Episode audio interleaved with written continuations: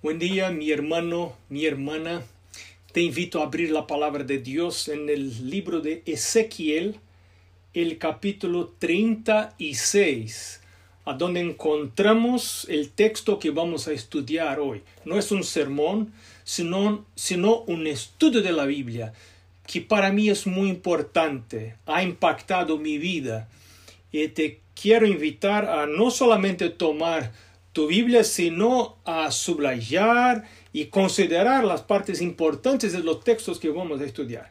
El capítulo 36 del libro de Ezequiel y vamos a empezar en el versículo 23. Eh, eh, el contexto es que Dios está hablando de una restauración del pueblo de Israel. Después que se alejaron de Dios, se desviaron de Dios, sufrieron las consecuencias de estar lejos de Dios. Pero ahora Dios ofrece a ellos una oportunidad de reconectar en sí a, a Dios. Y entonces Él dice el versículo 23, y santificaré mi nombre mi grande nombre, profanado entre las naciones, el cual profanaste vosotros en el medio de ellas. Y sabrán las naciones que yo soy Jehová, dice Jehová el Señor, cuando sea santificado en vosotros delante de sus ojos.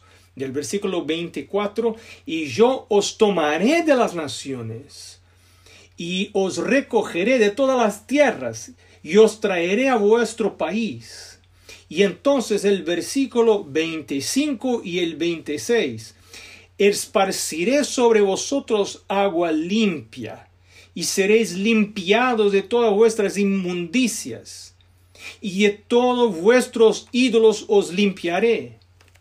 Os daré corazón nuevo, y pondré espíritu nuevo dentro de vosotros, y quitaré de vuestra carne el corazón de piedra, y os daré un corazón de carne, y el 27, y pondré dentro de vosotros mi espíritu, y haré que andéis en mis estatutos, y guardéis mis preceptos, y los pongáis por obra.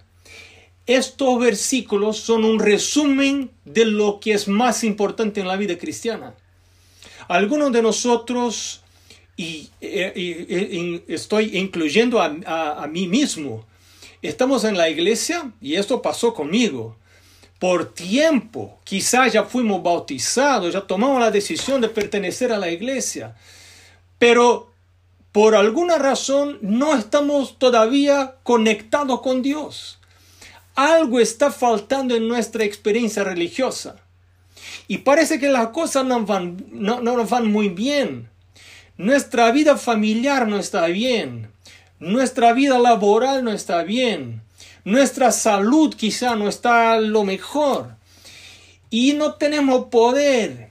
Y algunas personas están tristes y no encuentran gozo en su vida espiritual. No son cristianos jubilosos. Están ahí tratando de seguir a Dios, de guardar los mandamientos, pero no les encanta guardar los mandamientos y empiezan a pensar si quizá no pasó algo errado, no cometieron un error de tomar la decisión de bautizarse. Esperaban algo distinto en su experiencia cristiana, pero lo que está pasando ahora en este momento no está de acuerdo con las expectativas. ¿Qué está pasando? Mira lo que dice la palabra de Dios. La palabra de Dios eh, nos muestra que hay algunos pasos que se deben seguir en nuestra caminata con Dios. En, el primer lugar, el versículo 25 habla de Dios esparciendo sobre nosotros agua limpia para que seamos limpiados de nuestras inmundicias. Dios nos quiere limpiar porque eh, estamos sucios con el pecado. Y, él habla de agua. Agua esparcida es algo que limpia el exterior, que limpia algo que los otros seres humanos pueden mirar. Y así como el bautismo, que es de agua, que nos bautizamos con agua, el agua limpia lo que está afuera, el bautismo eh, es algo público, las personas nos miran y, y dicen, mira, ahí está un cristiano, porque ahora se bautizado, pero el problema es que el agua del bautismo no puede limpiar por, por adentro, no cambia la persona por adentro, no puede cambiar los sentimientos, no puede cambiar las inclinaciones, no puede cambiar los deseos. Y yo recuerdo muy cuando fue, fue bautizado, creo que tenía por alrededor de 12 años, y yo peleaba, peleaba mucho con mi hermana. Y, y, mi madre quedaba muy triste porque mi padre era pastor. Imagina, hijo de pastor peleando y hay peleas muy feas. Y entonces cuando llegó la fecha del bautismo, yo pensé, ahí está la solución del problema de las peleas. Y ya no vamos más a pelear, porque el bautismo me va a transformar. Yo estoy eligiendo quedarme cerca de Cristo. Y me fue a bautizar y fue bautizado y que, con qué gozo salí del agua. Pero dos días después del bautismo, ¿sabe? El problema era mi hermana. Yo era bueno, una buena persona, siempre fue buena persona, pero el problema era mi hermana. Y mi hermana empezó a hablar cosas que no me gustaban y ya saben lo que pasó. Y pronto ahí peleamos otra vez. Y yo quedé pensando, mira, quizá ese bautismo no pudo realizar la obra de transformación, pero yo no conocía esto, que el bautismo es algo muy importante, es un paso público, es como que un matrimonio que voy a decir, miren todos, yo elegí seguir a Jesús. Pero Él no me regala amor a Jesús automáticamente, porque yo he nacido pecador. Yo no soy por naturaleza hijo de Dios, así dice la Biblia. Yo soy criatura de Dios, pero no hijo de Dios. El bautismo no me hace hijo de Dios, que me hace amar a Dios. Algo más necesita pasar.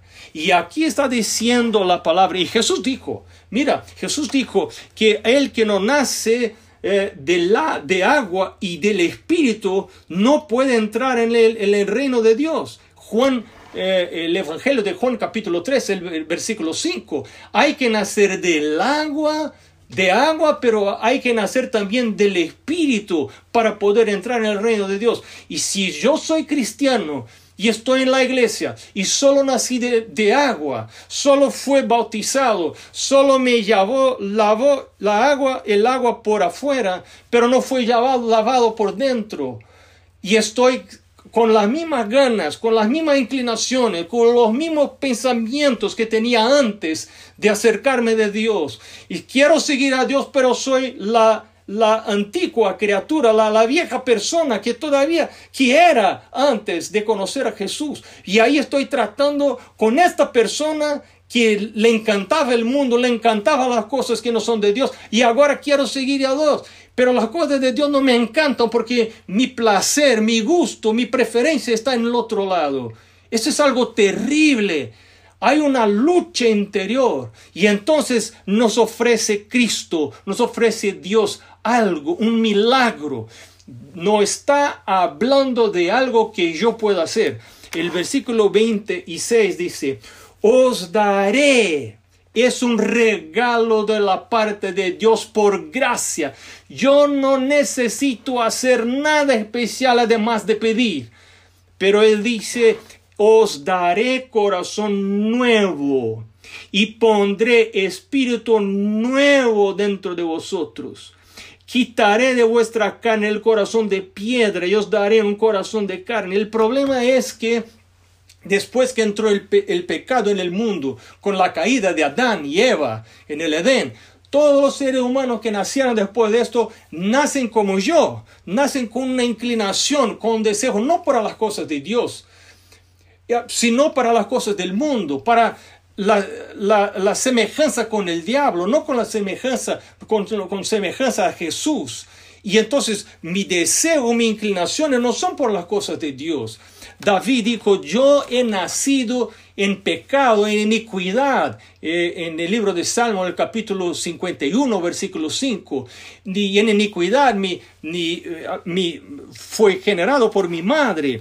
En el Jeremías, el capítulo 17, el versículo 9, Eh, dice la palabra de Dios que nuestro corazón es engañoso y nuestro corazón es corrupto. Nosotros no vemos las cosas como realmente son. Ah, y, generalmente estamos buscando las cosas que van a producir nuestra destrucción. Van a acabar con nuestra vida, pero a, a eso nos gusta. Eso nos gusta. La comida que no es buena para la salud, a esa, a esa me gusta. Eso quiero comer yo. Lo que va a terminar con mi matrimonio, a eso, eso procuro yo. Eh, así que, mira, parece que yo, mi, eh, la inclinación de mi vida es para la muerte, para el fracaso, para, para no tener éxito en la vida, porque así está mi corazón.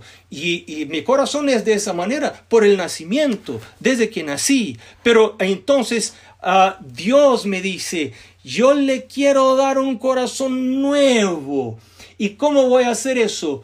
poniendo el espíritu nuevo dentro de vosotros. Es una obra totalmente de Dios.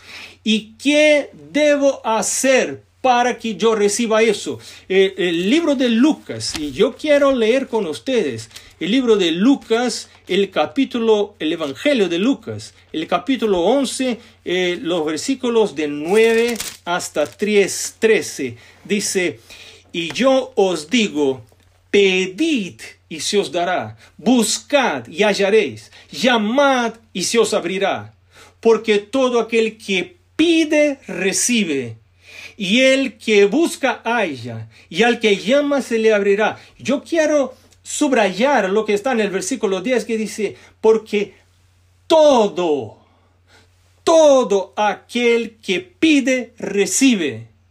No hay excepción. Dijo Jesús, todo el que pide, recibe.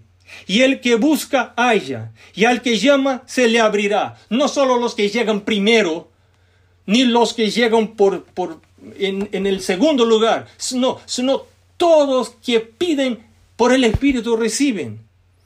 ¿Qué padre de vosotros, si su hijo le pide pan, le dará una piedra? O si pescado, en lugar de pescado, le dará una serpiente? O si le pide un nuevo, le dará un escorpión?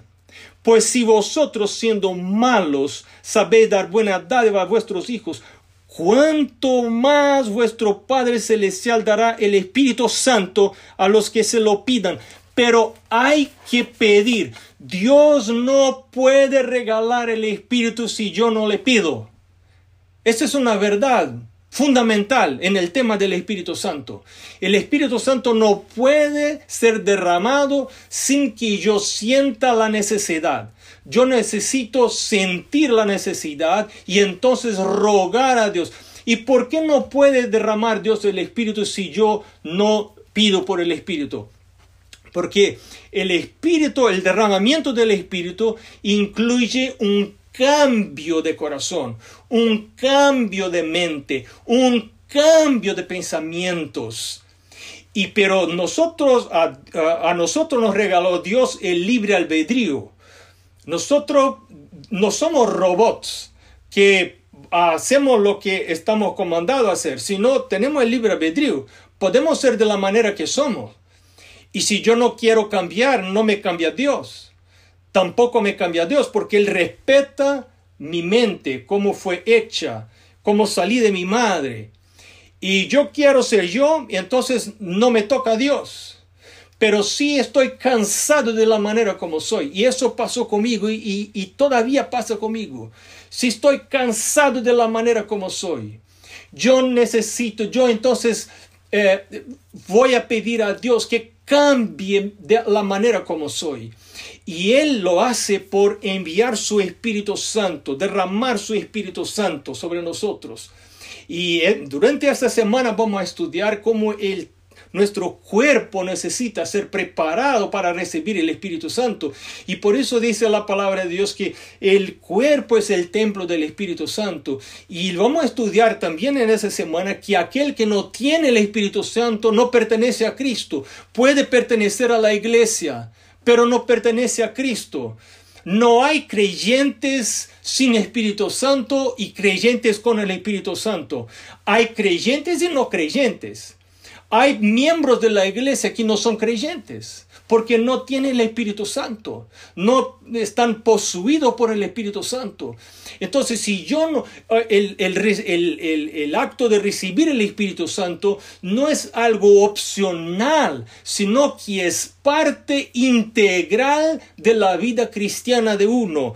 Y pero Dios nos da el Espíritu Santo como un regalo y pondré dentro de vosotros mi espíritu y haré con que, que andéis en mis estatutos y guardéis mis preceptos. Mira qué pasa cuando yo recibo el Espíritu Santo. Hay un cambio de mente. Y ahora empiezo a tener placer en las cosas de Dios, placer en los mandamientos de Dios, placer en tener una mente pura, placer en las comidas saludables, placer en las conversaciones que son buenas. No, ya no tengo placer en las películas que no son buenas, en las músicas que no son buenas. Ya paso, eh, eh, ahí empiezo a tener placer verdadero en las cosas de Dios. No estoy haciendo de cuenta que tengo placer en las cosas porque soy miembro de la iglesia, quizás soy pastor de la iglesia, no me gustan las cosas de Dios, no me gusta el ayuno, no me gustan los cultos, no me gustan las oraciones, pero ahí estoy, soy pastor, o soy anciano de la iglesia, o soy un padre de familia, o soy una madre, entonces ahí hay, hay que hacer de cuenta que me gustan las cosas porque estoy en la iglesia. No, ahora es algo natural, porque el Espíritu Santo, cuando es derramado, cambia completamente la naturaleza, cambia los gustos, cambia las inclinaciones. Pero recuérdate de la historia del paralítico, porque algunas personas ah, están un poco confundidas con, con este cambio. ¿Cómo pasa este cambio? Recuérdate de la historia del paralítico. La historia del paralítico está en Mateo, del capítulo 9, versículos 6 y 7. Dijo Jesús a él para tomar su cama y caminar. Y si él estuviera ahí esperando, sentir que estaba sano, no tendría caminado, estaría ahí todavía. Por, pero él obedeció la voz de Jesús cuando dijo Jesús, toma tu cama y anda, él se puso de pie y empezó a caminar, pero, ah, pero estaba todavía hablando Jesús y él no sentía nada. Entonces algunos de nosotros estamos tratando de vivir una religión de sentimientos, porque así fuimos enseñados, que hay que sentir, que fe es sentimiento y hay que sentir. Algunas personas piensan que el derramamiento del Espíritu Santo incluye un arrobo de emociones. Estoy, estoy sintiendo el Espíritu Santo y alguna persona levanta las manos y se ponen con altas voces y eso es el Espíritu Santo. Pero así nos enseña la palabra de Dios. Y durante esta semana vamos a entender cuál es la señal de que uno recibe el Espíritu Santo. ¿Cómo sé que ya recibí el Espíritu Santo? ¿Cómo saber si estoy recibiendo el Espíritu Santo? El Espíritu Santo necesita ser recibido mañana tras mañana. Esa es una experiencia que se repite. Ah, entonces yo necesito pedir toda la mañana, todos los días, rogarle a Dios, Dios envíame el Espíritu Santo. Quiero recibir el Espíritu Santo. Quiero recibir una dotación especial de tu Espíritu.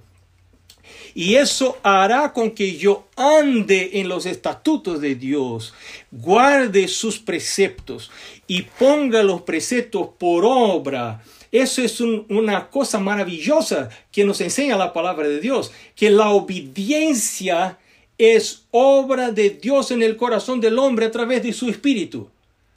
La obediencia no es mi obra. Algunas personas quieren obedecer por sus propios esfuerzos y eso es salvación por la obra, por, las obras, no salvación por fe. Pero cuando uno recibe el Espíritu Santo, entonces el Espíritu Santo, entonces el Espíritu Santo cambia el gusto. Eso pidió David. David dijo, Cría en mí, Dios, un corazón nuevo, renueva en mí un espíritu recto. Crea en mí, Dios, algo distinto. No me gusta la manera que soy. transforma mi naturaleza y esta obra de transformación es la obra del Espíritu Santo. Y eso queremos pedir nosotros durante esta semana. Te quiero invitar, te quiero invitar hermano, te quiero invitar hermana. Y ahora la invitación es para que rogues a Dios, pídale a Dios que te dé una, un conocimiento de tu vida interior, de cómo eres, para que tengas la, sientas la necesidad de rogar por el derramamiento del Espíritu Santo.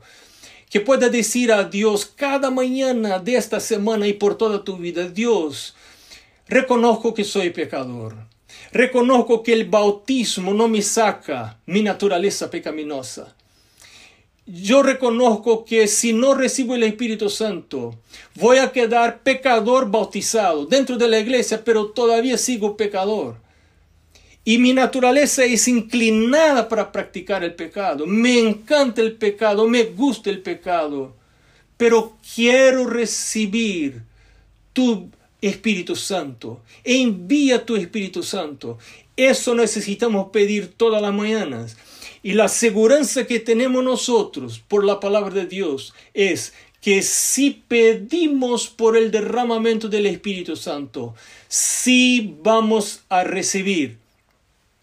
Es una promesa clara de la palabra de Dios. Y, Dios nunca falla. y a mí me encantaría orar con ustedes. Antes de terminarmos este tema, vamos a orar para pedir que el Señor renueve nuestro corazón. No solamente renueve, sino que es un cambio radical del corazón. Es un otro corazón. Y la palabra de Dios dice que es un corazón nuevo. Es una persona que piensa de manera distinta, que practica la vida de manera distinta, porque fue cambiada por Dios. Yo estoy en búsqueda de este, de este milagro. Este milagro la búsqueda por este milagro. Yo no quiero decir que e, este milagro hay que renovarlo todos los días. La búsqueda por este milagro es la razón de mi matrimonio ainda estar vivo. ¿Qué cosa puede estar viva en tu vida si recibes el Espíritu Santo? ¿Qué cosas pueden cambiar en tu vida si recibes el Espíritu Santo? Te quiero invitar ahora a cerrar tus ojos y hablar con Dios. Nuestro amado Padre, delante de nosotros está una invitación del cielo, la invitación para recibir el Espíritu Santo. Nosotros somos pecadores por naturaleza y el bautismo solo no puede lograr cambiar esta condición. Pero ahora, Señor, queremos ponernos a nosotros delante de tus pies y rogar por el derramamiento del Espíritu Santo y rogar por un cambio del corazón, un cambio de la naturaleza, un milagro para que podamos nosotros obedecer tus mandamientos, tu voz, tu voluntad, con placer, con gusto, que esto sea la inclinación de nuestros corazones. Nosotros rogamos estas bendiciones en el nombre de Jesús. Amén.